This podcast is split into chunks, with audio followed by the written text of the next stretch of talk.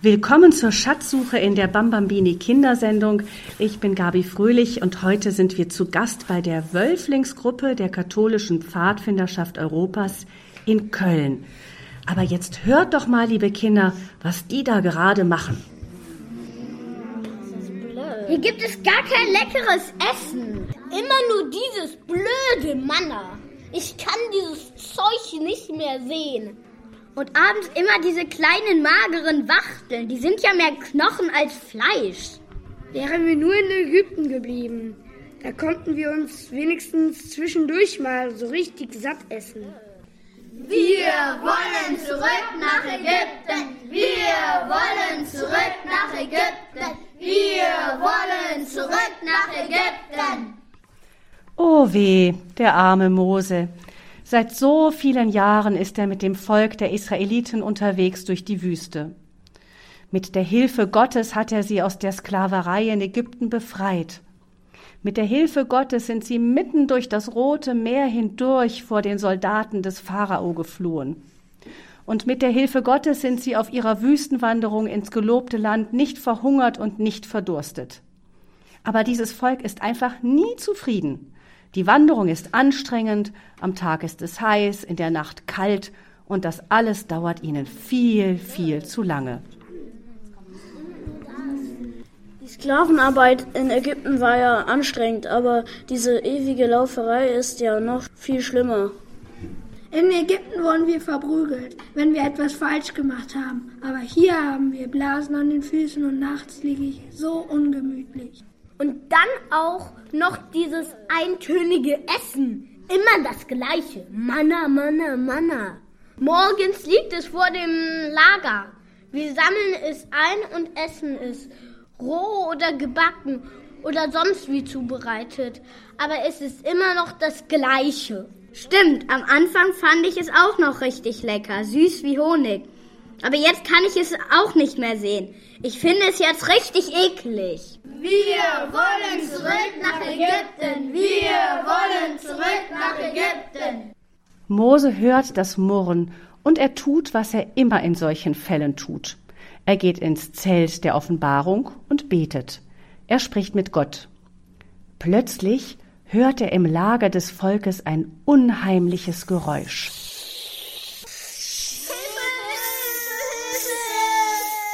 Was ist los? Mose springt auf und sieht, wie Tausende von Feuerschlangen über das Volk herfallen.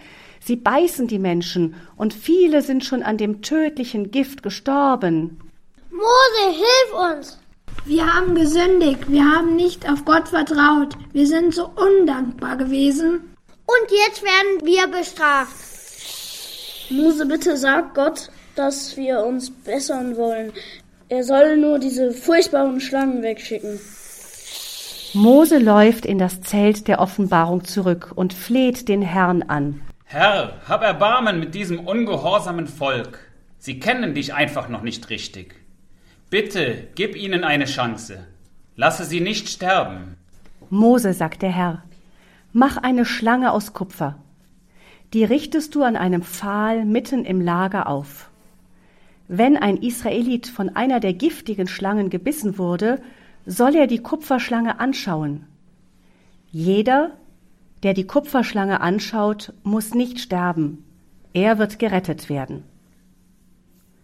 Das war ein seltsamer Befehl. Aber Mose zögerte nicht lang. Er rannte los.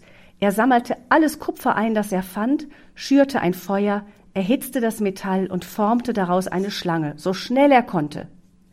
Diese Kupferschlange band er an einen hohen Pfahl und den stellte er mitten im Lager auf. Immer wenn jemand aus dem Volk von einer Giftschlange gebissen wurde, rannte er zu der Kupferschlange und schaute sie an. Und alle, die die Kupferschlange anblickten, wurden wieder gesund. Das Schlangengift konnte ihnen nichts mehr anhaben.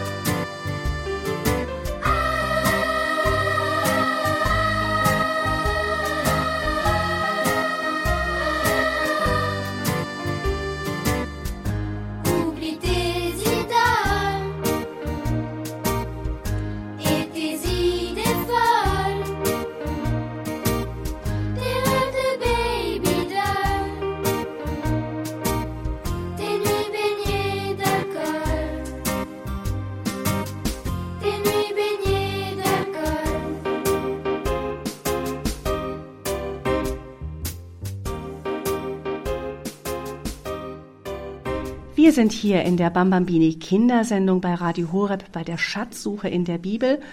Und jetzt möchte ich unsere Schauspieler, die eben das Volk Israel gespielt haben, doch mal etwas genauer vorstellen. Da sind der Thaddeus. Josef, Clemens, Josua, Pirmin, Timothée. Und die gehören alle zu der Wölflingsgruppe der katholischen Pfadfinderschaft vom Stamm Don Bosco in Köln.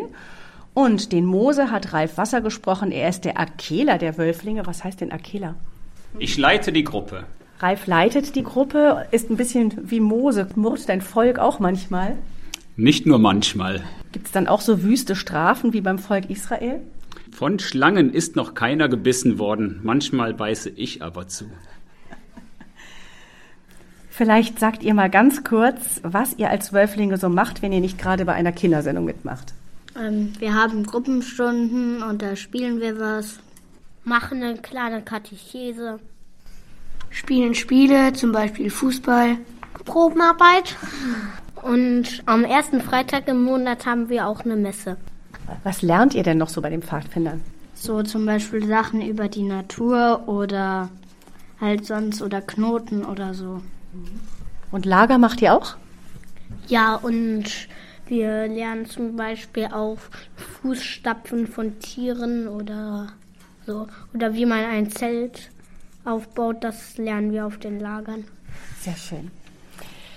Jetzt fragt ihr euch vielleicht, und die Kinder an den Radiogeräten fragen sich das vielleicht auch, warum haben wir denn eben eigentlich diese Geschichte mit den Schlangen in der Wüste gehört? In der Schatzsuche lesen wir ja eigentlich immer das Evangelium vom nächsten Sonntag. Und diese Bibelgeschichte ist erstens gar nicht aus dem Evangelium, sondern aus dem Buch Exodus im Alten Testament. Und wir werden sie am nächsten Sonntag in der Heiligen Messe auch gar nicht hören. Was wir im Evangelium hören werden, ist aus dem Johannesevangelium. Und dieses Evangelium ist für Kinder oft gar nicht so leicht zu verstehen. Auch unsere Bibelstelle diese Woche ist nicht leicht zu verstehen. Ich habe mal etwas sehr Schönes über das Johannesevangelium gelesen von einem großen Theologen, Romano Guardini hieß der, der hat gesagt, die anderen drei Evangelien, wisst ihr eigentlich, welche das sind? Welche sind die anderen drei? Matthäus, Markus und Lukas. Super. Diese Evangelien, die lesen sich mehr wie Geschichten an einem Stück. Aber das Johannesevangelium von dem Jünger, der ganz nah bei Jesus war und seinen Kopf auch gerne gegen die Brust, gegen sein Herz von Jesus gelehnt hatte, da ist es etwas anderes, sagte dieser Theologe. Wir können uns das vorstellen wie einen tiefen See. Und was wir lesen im Evangelium ist sowas wie die Oberfläche des Sees. Und da blubbern immer wieder Blasen aus der Tiefe des Sees nach oben. Und ein wenig so ist es mit dem Johannesevangelium. Man kann es manchmal nicht so ganz wie eine Geschichte lesen, sondern man muss den einzelnen Blasen auf den Grund gehen, um zu verstehen, was Johannes uns sagen will. Und weil so ein Lesen ja lange, lange dauern kann, nehmen wir uns für heute nur die ersten Sätze des Evangeliums vom kommenden Sonntag vor. Wir müssen uns vorstellen, da ist Nikodemus zu Jesus gekommen. Nikodemus ist ein kluger jüdischer Gesetzeslehrer, die meisten der jüdischen Gesetzeslehrer sind ja ganz gegen Jesus. Sie wollen ihn auch ans Kreuz bringen, ihn töten lassen. Aber Nikodemus bewundert Jesus insgeheim und trifft sich auch heimlich mit ihm, um mit ihm zu reden. Und da sind wir also jetzt in dieser Szene, wo Jesus mit Nikodemus spricht, mitten in unserem Evangeliumsausschnitt. In jener Zeit sprach Jesus zu Nikodemus, wie Mose die Schlange in der Wüste erhöht hat, so muss der Menschensohn erhöht werden, damit jeder, der an ihn glaubt, in ihm das ewige Leben hat. Das klingt seltsam, es ist wirklich nicht leicht zu verstehen. Ich glaube, wir beten erstmal ein Gebet zum Heiligen Geist. Heiliger Geist, komm und öffne unsere Herzen, damit wir verstehen können, was du uns heute sagen willst. Hilf uns, die Schätze zu finden, die du für uns in der heiligen Schrift verborgen hast. Amen. Und nach dem Gebet hören wir den kurzen Ausschnitt aus der Bibel einfach nochmal gut zuhören. In jener Zeit sprach Jesus zu Nikodemus, wie Mose die Schlange in der Wüste erhöht hat, so muss der Menschensohn erhöht werden, damit jeder, der an ihm glaubt, in ihm das ewige Leben hat. So, habt ihr was davon verstanden? Die Schlange ist sowas wie ein Vorbild für Jesus Christus, weil sie ja auch erhöht wurde und Jesus am Kreuz auch erhöht wurde. Das hast du ganz schnell gesehen. Aber Jesus ist doch keine Schlange. Könnt ihr das verstehen, warum die Schlange ein Bild für Jesus ist? Weil er auch vielleicht, weil der Teufel im Paradies ja auch als Gestalt einer Schlange kam und vielleicht hat das deswegen irgendwas damit zu tun? Ich glaube, wir sind bei der Schatzsuche schon ganz gut weitergekommen, Josef. Ähm, also das erste Mal, wo die Schlange auftaucht, ist bei Adam und Eva. Genau, und das ist der Teufel, das hat der Josef gerade schon gesagt, sein Bild für den Teufel. Jetzt ist es ja noch schlimmer. Also wieso soll Jesus wie die Schlange sein, also wie der Teufel, wie die Sünde selber? Weil er ähm, weil der Teufel ja ähm, böse ist und sündigt und weil Gott für die Sünden am Kreuz sühnt. Mhm. Wir kommen dem vielleicht auch noch mal näher, wenn wir das Kreuz anschauen. Also wenn wir auf das Kreuz schauen, wir sehen da Jesus. Wie sieht denn Jesus aus, wenn wir ihn da am Kreuz sehen? Mitschleidig. Der hat schon was abgekriegt, ne? Mhm. Das sieht man auch. Josef hat das schon ganz schön gesagt eben. Der heilige Paulus, der hat auch sowas geschrieben, der hat gesagt, Gott hat den, der keine Sünde kannte, für uns zur Sünde gemacht.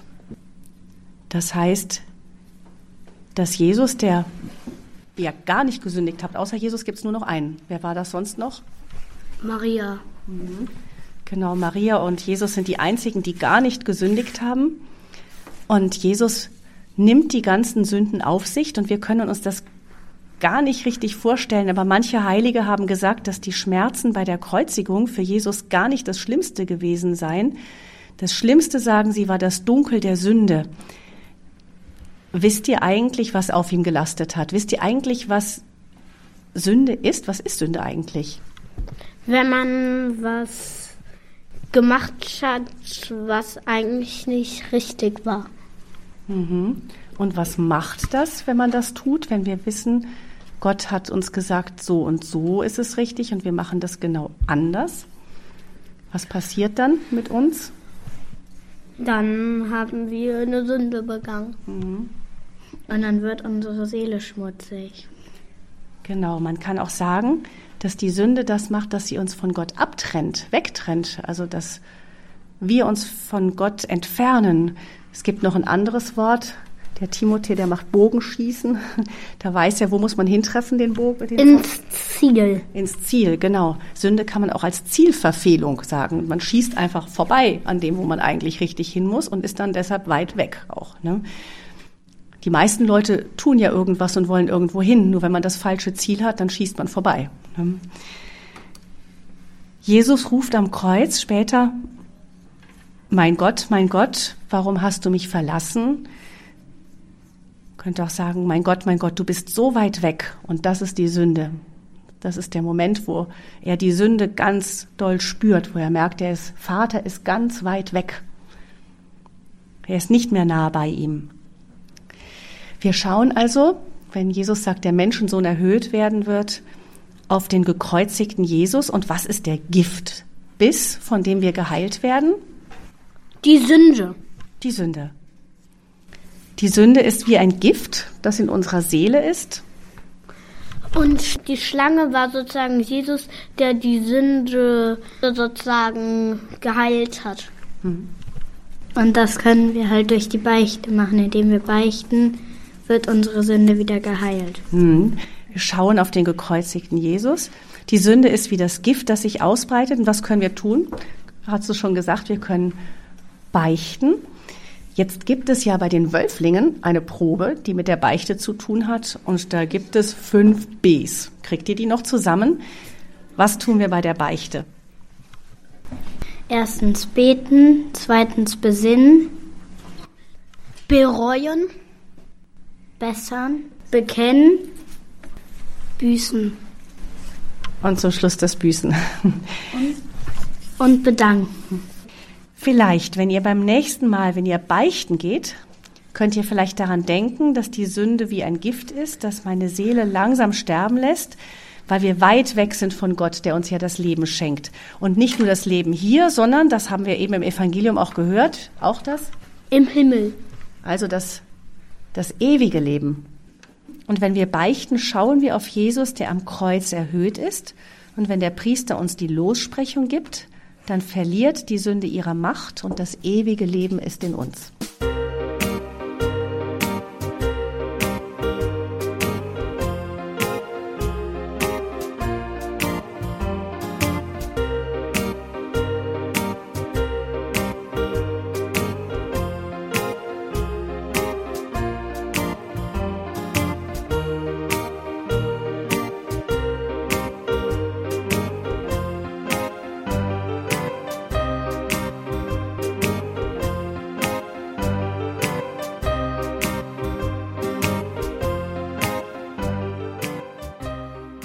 Zu Jesus gehen, wenn wir dagegen das Gebot Gottes und gegen die Liebe gehandelt haben, wenn wir gesündigt haben. Das haben wir eben gehört. Das ist das, was Jesus uns sagt. Kommt zu mir. Ist das denn eigentlich leicht, zu Jesus zu gehen, wenn man weiß, man hat so richtig Bockmist gebaut? Nein. Das ist gar nicht so einfach. Jesus sagt das später dann in dem Evangelium, das wir am Sonntag hören werden, auch. Jeder, der Böses tut, hasst das Licht und kommt nicht zu Licht, damit seine Taten nicht aufgedeckt werden. Kann man verstehen, wenn ihr am Kühlschrank ähm, Pudding genascht habt in der Fastenzeit und plötzlich ein riesen Kleckse auf eurem T-Shirt ist. Was macht ihr dann? So schnell wie möglich wegkommen. Schnell ins Bad und alles auswaschen, bevor es jemand gesehen hat. Ne? Bloß nicht angucken. Das heißt, es ist gar nicht so leicht, ins Licht zu kommen, aber Jesus sagt uns, kommt ins Licht. Und warum ist es bei Jesus? Ich glaube, was uns das schwer macht, ist, dass wir uns schämen auf der einen Seite, auf der anderen Seite haben wir aber auch Angst. Wovor? Vor der ähm, Strafe. Und was macht Jesus? Bestraft er uns, wenn wir zu ihm kommen in die Beichte? Er gibt uns durch den Priester eine Buße auf. Das ist eine Buße, aber es ist keine Strafe. Ne? No, es ist keine Strafe, das ist eine Hilfe, wieder, wieder auf den richtigen Weg zu kommen. Jesus bestraft uns nicht, sondern er möchte, er sagt uns, wenn ihr Sünden habt, gebt sie mir. Ich möchte sie für euch tragen. Und ich denke, das können wir vielleicht aus der Schatzsuche mitnehmen. Was wollt ihr mitnehmen aus der Schatzsuche von dem Evangelium? dass Gott die Sünden heilt, genauso wie die Schlange bei, bei Mose. Dann würde ich sagen, dass wir uns jetzt bedanken können für das, was wir gefunden haben, für diese Zeit miteinander. Ich sage Dankeschön den Wölflingsjungs von der KPE in Köln, dass sie mitgemacht haben. War super. Danke, dass ihr dabei wart. Und wir verabschieden uns und beten zum Schluss noch gemeinsam das Wölflingsgebet. Im Namen des Vaters und des Sohnes und des Heiligen Geistes. Amen. Herr Jesus Christus, du liebst uns so sehr, gib uns die Gnade zu lieben wie du.